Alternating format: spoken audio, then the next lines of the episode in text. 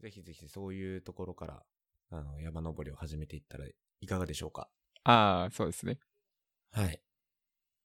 さて、今回なんですけど、前回に引き続き、えー、ギブアンドテイクを与える一言成功する時代と、えー、もう一つ、世界はゾイでできている、セカゾウと言っておりますけれども、この2冊ですね、えー、今月は贈与会ということで、まあ、贈与とは何なのかというところを話していきたいっていう回なんですけれども、前回はまあ簡単に本の概要みたいなところををふらってね、言って、ね、まあなんか本読むきっかけみたいな話をしてたんですけど、今回はもうちょっとだけ深掘って、えー、これ多分哲学的な話にまたなってくると怖いので、 なんかあの日常生活に落とし込んだ話とかができればいいかなっていう。 うん。で、まあ、あの俺と Y さんが気になった章とかね、うん。えーまあ、なる、まあ、基本的になんかあの、まあ、俺らが読むと、もちろんやけど新卒社会人とか、まあ、結構若者の視点でこの贈与っていうのも見たときに、どういうことを感じたのかっていうのが話せるといいよね。ざっくばらんに。そうですね。ね。はい。 いけ、いけますかこれあの、前回あの、はい。もうなんかあの、頭ショートしてましたけど、いや、ちょっと、 ちょっと世界はゾエでできるよ。ちょっと、まだ、うん完全に咀嚼、咀嚼できてないですね。そうだね。え多分ね、普通にむずい本やから、なんかう。ん。むずい普本段って。接しひんからね。そうね、あの、哲学書ですから言っちゃえば。うん。まず、なんかその哲学書みたいなところを読むのも Y さんの中では結構抵抗あったと思うねんな。 そうね、なれへんね。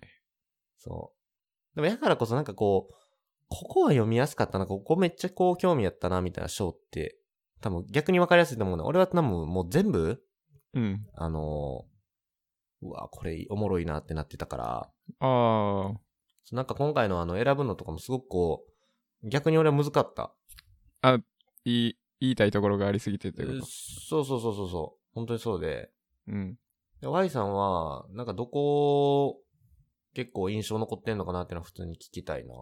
ああ、あれもそれこそあれやな。やっぱ実生活と結びつけて例出してくれてるところ。例えば、はいはい。年賀状の話と か、あの、呪いのところか。そうですね。はあの、鶴の恩返しでなんで窓開けた、窓開けちゃうわ。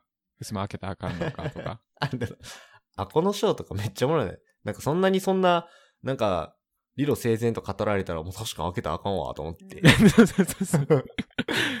いや、そうだ、普通に開けてたけど、いや、そこにはそんな意味があったんや、みたいな。うん。ね。そういう実体験と結びつけられたところは、まあ、うんすっと理解できたかなっていう。なるほど、なるほど。うん。特にその、呪いの部分になってくると思うんだけど、うん。その辺で一番印象に残ったところは、どこになんでしょうまあ、年賀状ですかね。か 年賀状ね。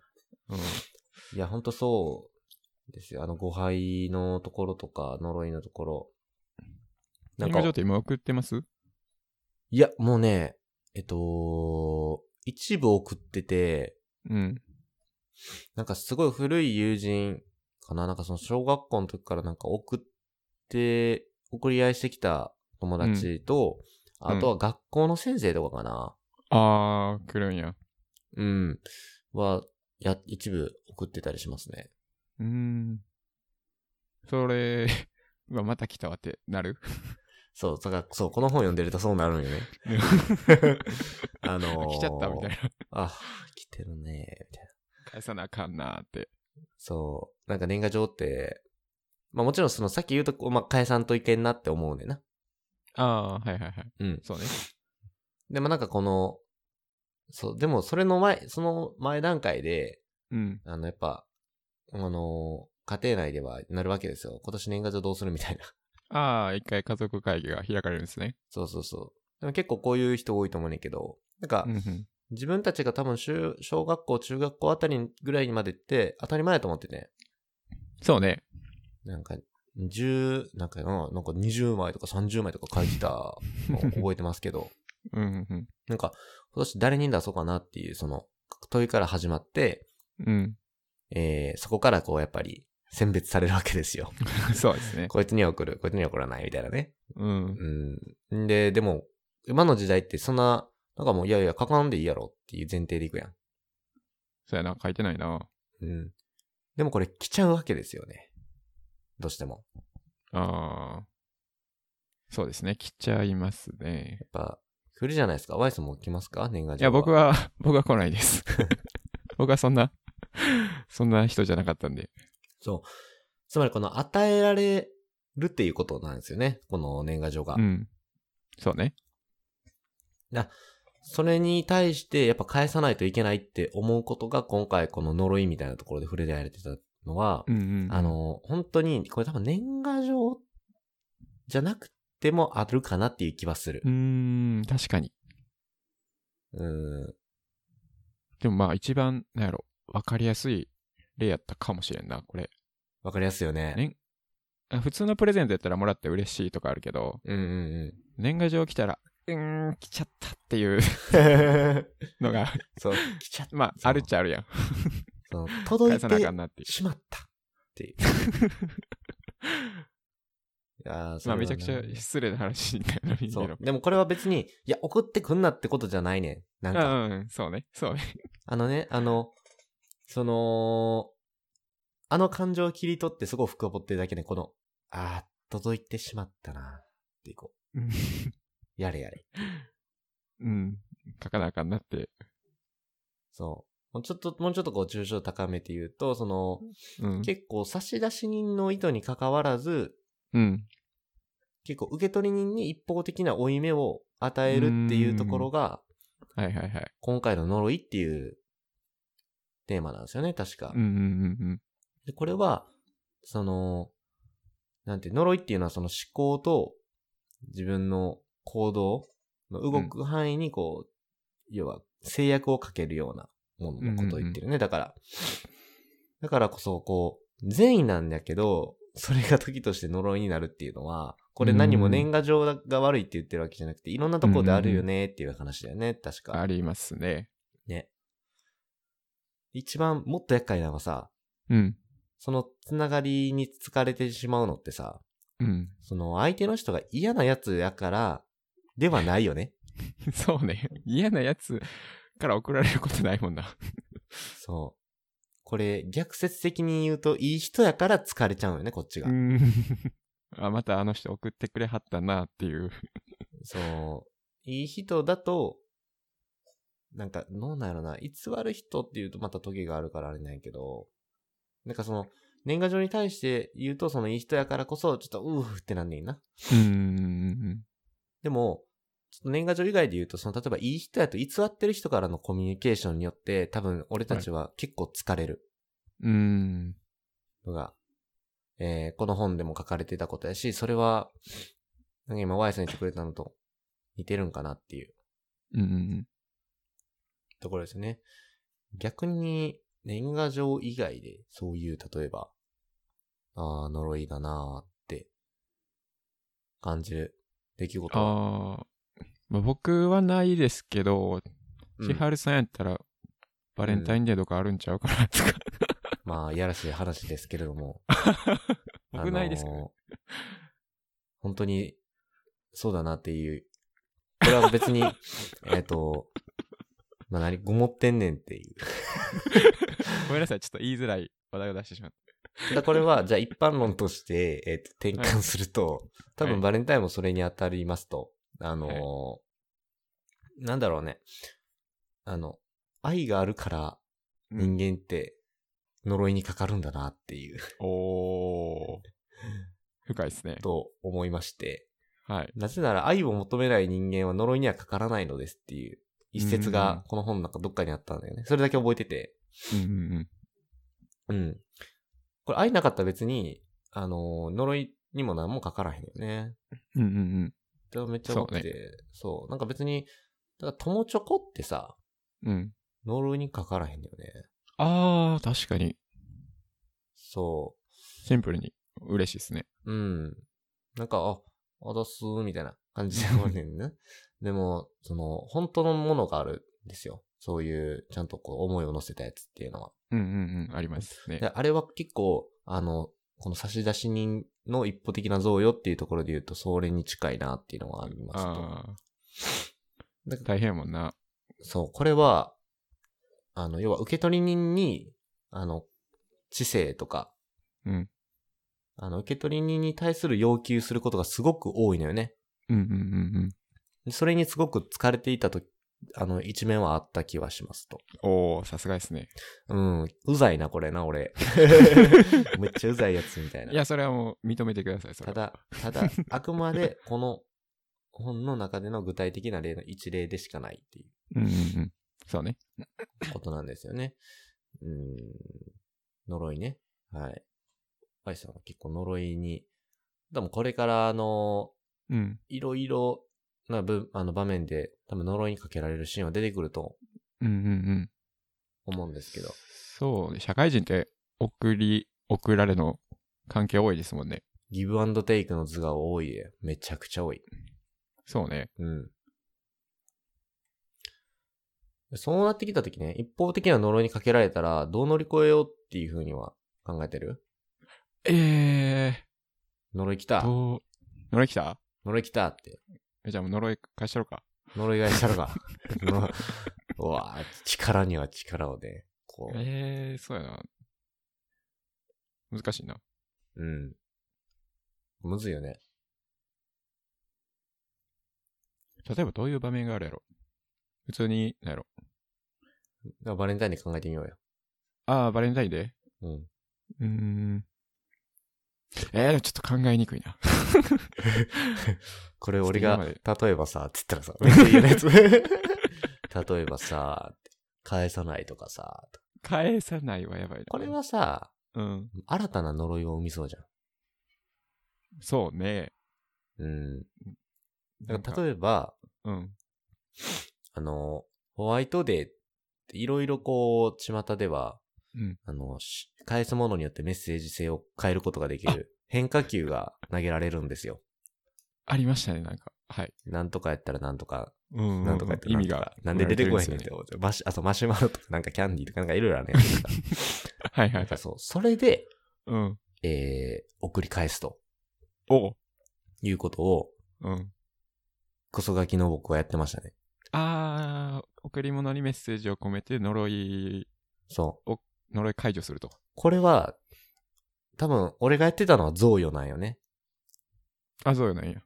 あの、いや、贈与の一面もある。うんうんその贈与って祈ること大事って書いてあったやん。そあーの、書いてました届ねけと、届くことを前提としない贈与っていうのが、うん。うん。贈与の名にふさわしいっていう。うんうんうん。要は過去時世で気づくもの。はいはいはい。あ、そういうことあったんやっていう。そう。要は返した人にとっては、あ、お返しが来た。うん。で、中身を見た。うん。で、自分の言語ゲームの中で多分解釈するんですよね。うんうんうん。うんってなって。これはそういうことか。はいはいはい。そこで、えー、自分のメッセージ性を伝える。うんうん。呪いを解除する。っていうことができるんじゃないかな。あー、含ませるっていう、要は。直接言わない。含ませる。贈り物に贈メッりセ物ーにジ。を。そう。こあー。それって結構特殊かな。れまあホワイトデー特殊だな。ホワイトデーは特殊やわ。でもそれ知らんと送ってたら怖いな、メッセージ性を。あ、だから、それもあるってことやんな。だから、自分がやってることが知らん間に贈与になってということもあるからね。うん呪いの贈与。そうね。ちょっと怖いな。そう、だからこれね、贈与ってなんか、あのー、巷にはこう、ギブアンドテイク、アダム・グラントさんのギブアンドテイクが出てから、うん。なんかまあこう、与えるんや、与えるんや、与えるんやっていう結構本が多いイメージがあーすごくあります。僕まあ、は見えね。るようになってきましたね。そう、やっぱ感じるやんか、その、うん。与え、与えろや、つって。あたよあたよっていう。だってギブアンドテイク、みんな見たやろって。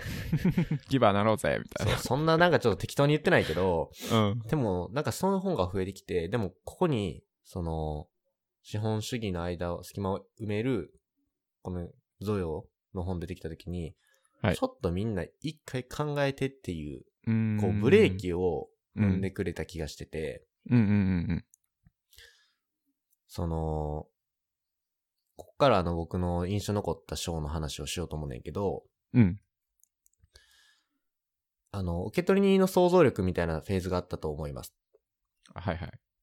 あの、これは何が書いてあったかというと、うん。 2点あって、その贈与者、贈与する人っていうのは、まず名前を名乗ってはいけないっていうお。 1点ね。うん。受け取り人の想像力の部分で言うと。うん。で、2点目が、その、ずっと気づかれることのない贈与も、それは贈与じゃないっていう。お。これ、ちょっと矛盾してるような感じがそうですね。うんってあなるりんまですすよね。。そう。要はさ、名乗ってしまったらお返しできちゃうんですよ。うんうんうん。単純あにの話。人がくれたんやなって。そう。うん。要は、それが、贈与っていうのが、最初からそれは贈与だと知られてない時に、贈与となるんだよね。うーん。だから、あの、サンタクロースの正、あの、でっかいショーで言うとサンタクロースの正体の中で、あの、正体の中で出てくるやつやねんけど、うんうん。要はあの、サンタクロースってさ、あの、親って言ったら夢潰すな、みたいな、はい。あるやないですか。ありますね。お前ありましたね。夢潰すなよってうん。ありましたね。言ってる、あの、サンタクロースですけど。でもあうの、ん。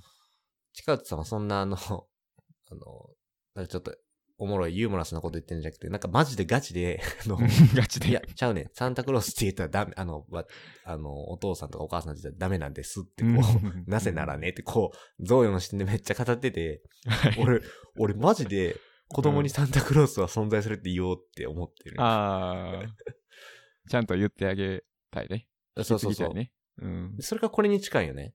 ああ、なのではいけないっていううん。鉄則に当てはまるんですね。当てはまってきてて、なんかそれは言っちゃえば、その、差出人のいない贈与になるわけですよ。うんうん簡単な話。うん。うん。で、これは自分に対しての贈与かみたいな。誰からの贈与だみたいな。っああ。ていうものが、うんそ、の、要は合理的であってはならないって書いてあった。うんうんうん。不合理なものとして現れるってい贈与がね。う。うん。うん。合理性と不合理性のバランスがすごく大事っていうことも。おお。なんや、この難しい話。 ピンとこうへんはもうん。まあ、 要はこのサンタクロースという一個、こう。のうん。機能的な言葉に対して、うん。まあこの、なんでじゃあバレたらダメなんかっていうと、うん要するに、時間が、できるからっていう話。ね。いや誰が送ったかわからない。で、後々、時間を含ませて、うん。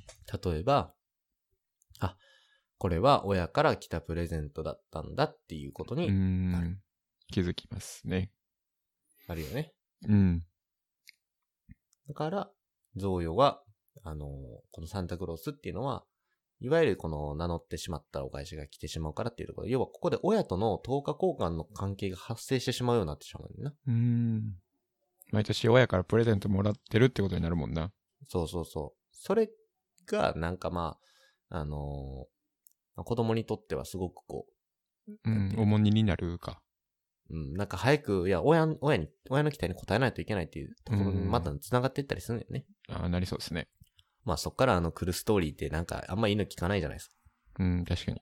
うんだからみんなあの、差出人にはかなりそういうものが要求されるってことですよね。うん。バレないようにと。そむずいな。う。これむずいやろめっちゃむずいやろじゃあむずいな。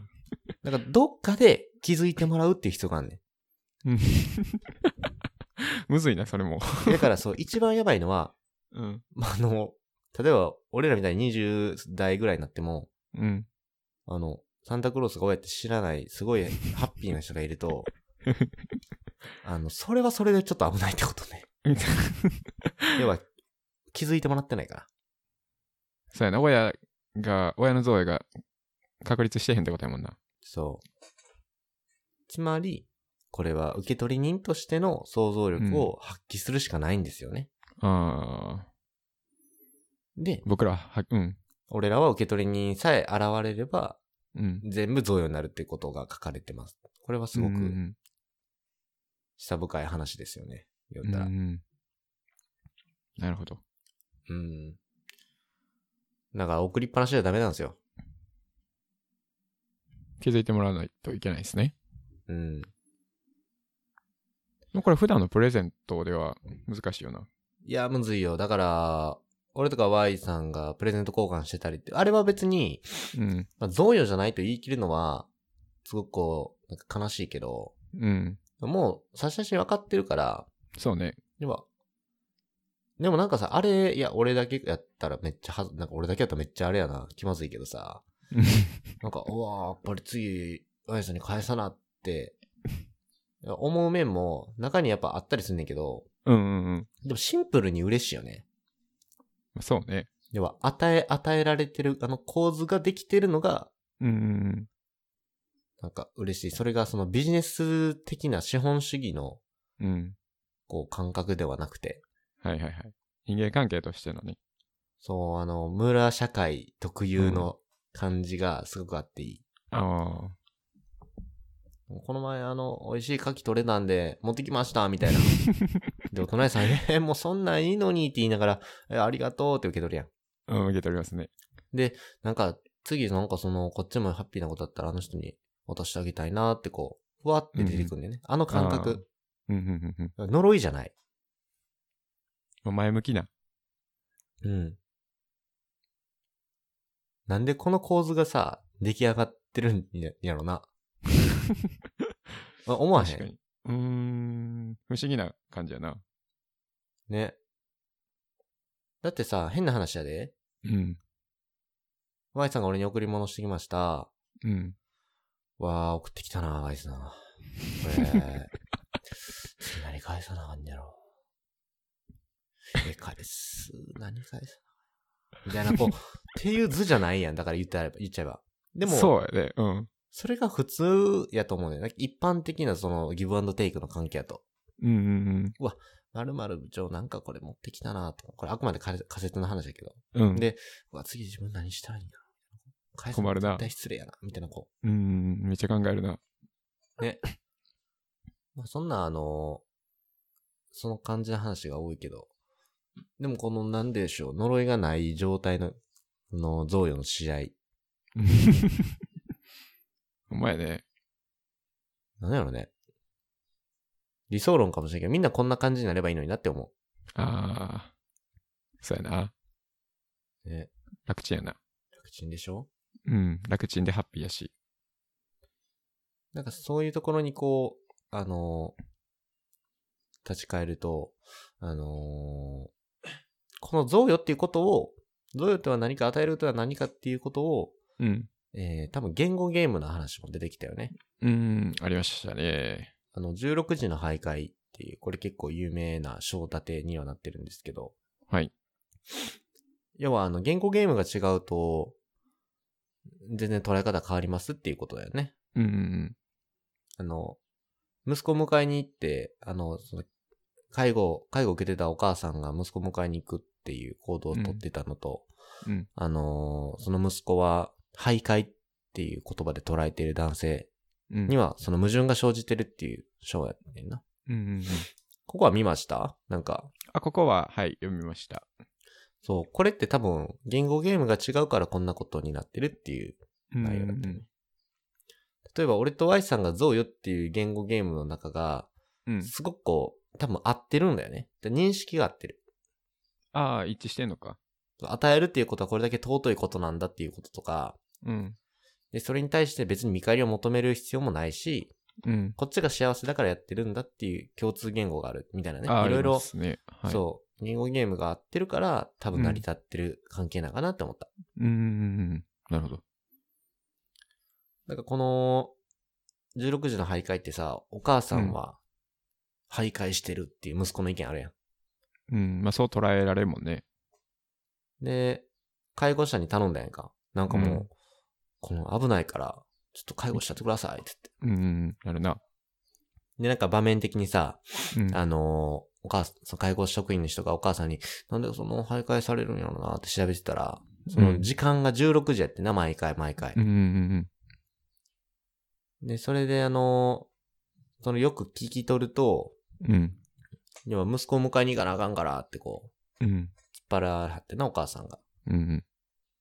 で、介護職員さんがそれを見た瞬間気づいて、あ、うん。これはその幼い時に息子を迎えに行ってる時間やったんやっていうところから、うん。そのお母さんがまたあの、徘徊しに行った時に、今日は息子さん帰ってきませんよって言わはってんな。うん。それでやめはるんか。そうお母さんが、あ、そうなんやって、ほんなら、ほんなら戻ろうか、つって。すごいな。いうところね。これ要は、言語ゲームが違うからこのようなことになってる。うんうん母親からすると、息子を迎えに行くっていう行動をとっていた。うん。うんうんうん、で、も男性は徘徊っていう行動をとってたっていうことを認識してたみたいな。うん。これ、本当下深いなってめっちゃ思って。お母さんの、そう,、お母さんの行動を解明した瞬間さ、うん。夫の男性の人ってさ、うん。これ受け取りになんねん。こああー、はいはいはう、贈い。与を愛情の。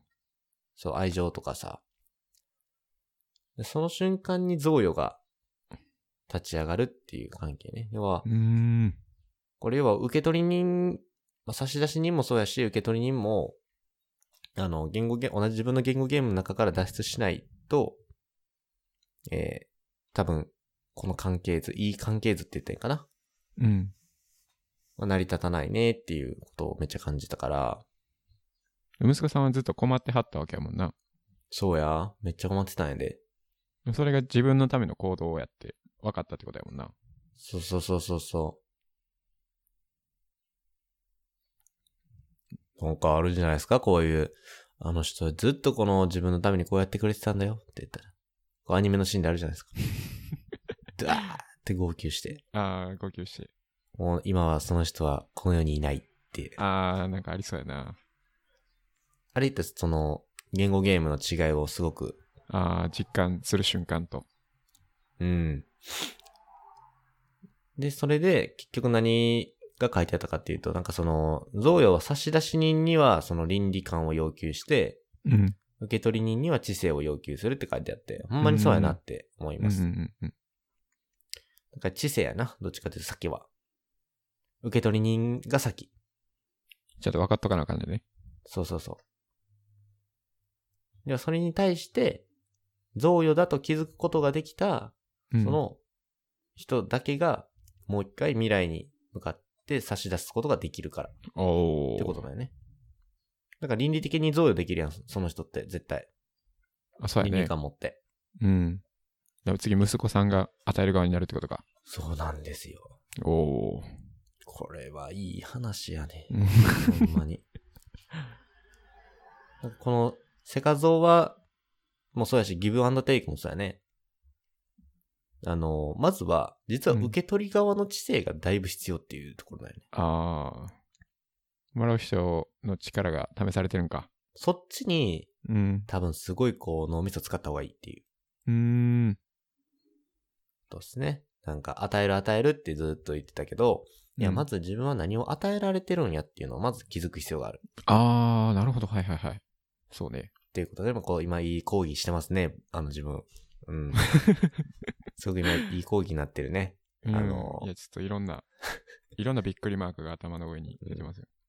あの、テルマエロマエのルシウス、知ってますすね。あのーそれが教えてくれてる、めっちゃおもろいなっていうのがあって。はいやルシウスってさ、めっちゃいろんなものに驚くわけですよ。うん。日本に来て、うわ、なにこれ、うわ、古代ロマンに存在しなかった。な、この、あの、だってウォシュレットで も、もう、驚愕っすよ。うんでも、要は古代ローマに存在してなかったってことは、要は結局、この、もともとこの世にあったものではないってことなんですよね。うんうんそういうものって。でも、うん。うん。俺らはそれは当たり前のように思ってるし、なんかそれがあって当然やって思うけど、要はそれを生み出した絶対誰かがいるっていうことになるから、それは、誰かから俺らに与えられている贈り物贈与だっていうこと。うっん。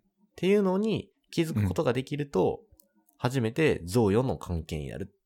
差出人が存在しないものもあるし、うん。受け取り人が出現することで初めて存在している贈与っていう関係図もあるっていう。ああ。確かに、ウォシュレット作った人知らんもんな。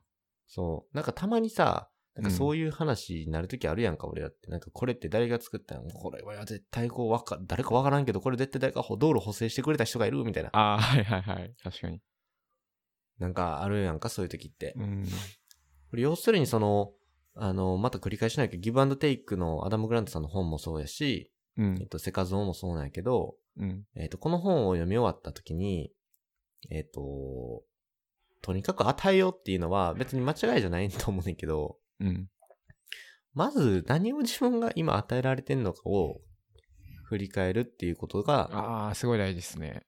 まず知性を、その、この贈与で言うとその知性をね、受取人の知性、第一ステップである受取人の知性を、うん。えー磨くっていうこと。それができないと正しく贈与ができないっていうか。ああ。なるほど。はい。そういうところで、あのー長く、ね、長くなってしまって申し訳ないですけれども、いえいえ。まあ、今回は、あのー僕のオンステージみたいな感じで、ちょっとあ いの、やこれは楽しいね、でちすょっとね、熱を込めて、サンタクロースの正体っていうう4ん章目かどっかに書いてあったんで、ここはすごく大事なとこですね。うん。うん。印象に残ってます。でも今周り見ると、すべてのものは自分が与えられてるってことやね。そう、ど、なんかで与えられてるんですよね。うん。それから気づけと。そう、それから気づかんと、うん。ね、正しく送ることができないんですよね。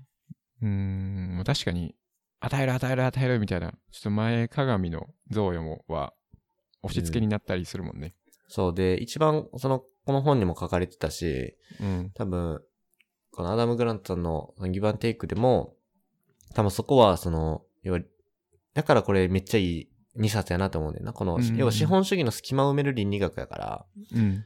要は与えるっていうのが形だけになってしまってる人がすごい多いっていうう。ん。だってそれは差出人だけの問題じゃなくて、受け取り人側の問題もちゃんとあるから、そうね。だからもう2冊で1セットみたいな感じ、これ。あ、そう、ほんとそう。ギブアンドテイクの間を、セカゾウが埋めてるみたいな。うん、ほんまにそうやと思う。最高じゃないですか。これ、うん、ほんまに本棚に入れといた方がいい2冊かな。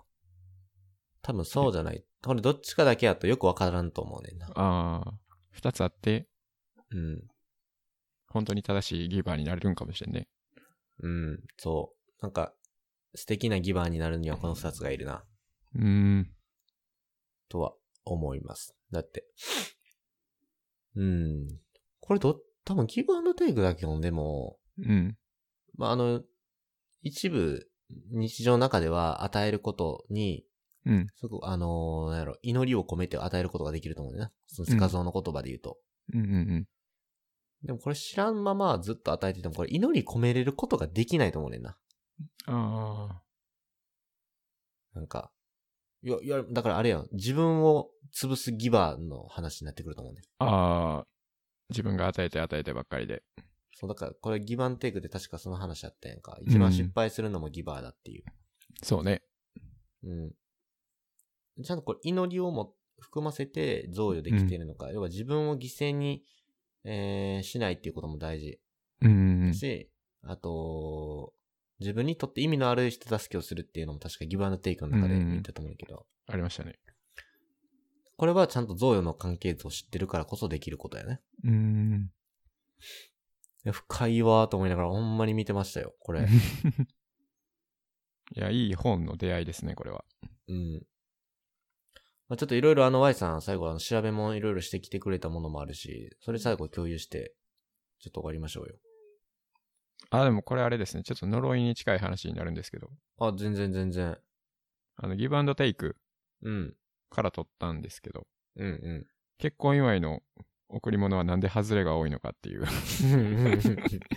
まああの、結婚でその場面が出てきたら多分、すごい痛いこと感じるんやろな。これ、多分、あのー次回、次々回の送り方の話にも通ずると思うから、また別の回でお、お、やわりかりましましょう。た。はい。ぜひちょっとご指導くださいよ、送り方。 いやいやいや、そんな大層なもんじゃないです。そうね、次回から、本当に具体的にどう送っていくのかとか、うんそういう話していきますよね。そうですね。ここはもう、もうこっからハウの話行くからな。うん。もうめっちゃ気になる、俺は。いや、まあ、べ勉強しよう、これは。まず。そうね、一回ちゃんと、ちゃんと勉強しなあ かんな。うん。やばいよ、これは。どういうものを送ったらね、モテるんすかっていう話だよな、これ。ちょっと待って。あっさそ。れ、それまた話違ってくる。 それで言うと俺はもう何もあげれへんくなるわ。 1、2回目めっちゃ本の紹介でうん。真面目な話しといて、3、4回目、ほな、あの、モテるプレゼントって何すか って、価格的にも。バリ浅くなる話になって。あ、まあ、それもまたいいっすね、なん か。うん。僕らめっちゃらしくてそう、めっちゃ会話弾んでるっていううん。え、ちょちょちょちょちょ、みたいな。いやどっちも彼どう女おいうらんのに、お前。うん めっちゃ説得力ないやんけ。 なので3回目、えー4回目以降はプレゼントの送り方とか選び方とかもらい方だね。はい。まあそういうハウの部分とかも、えーこの本に絡めながらうん。放送していけたらなと思いますので、はい。えーお楽しみにしてくだおさ楽いし。み。はい。では、えー今回も Y さん、ありがとうございました。ありがとうございました。お疲れ様です。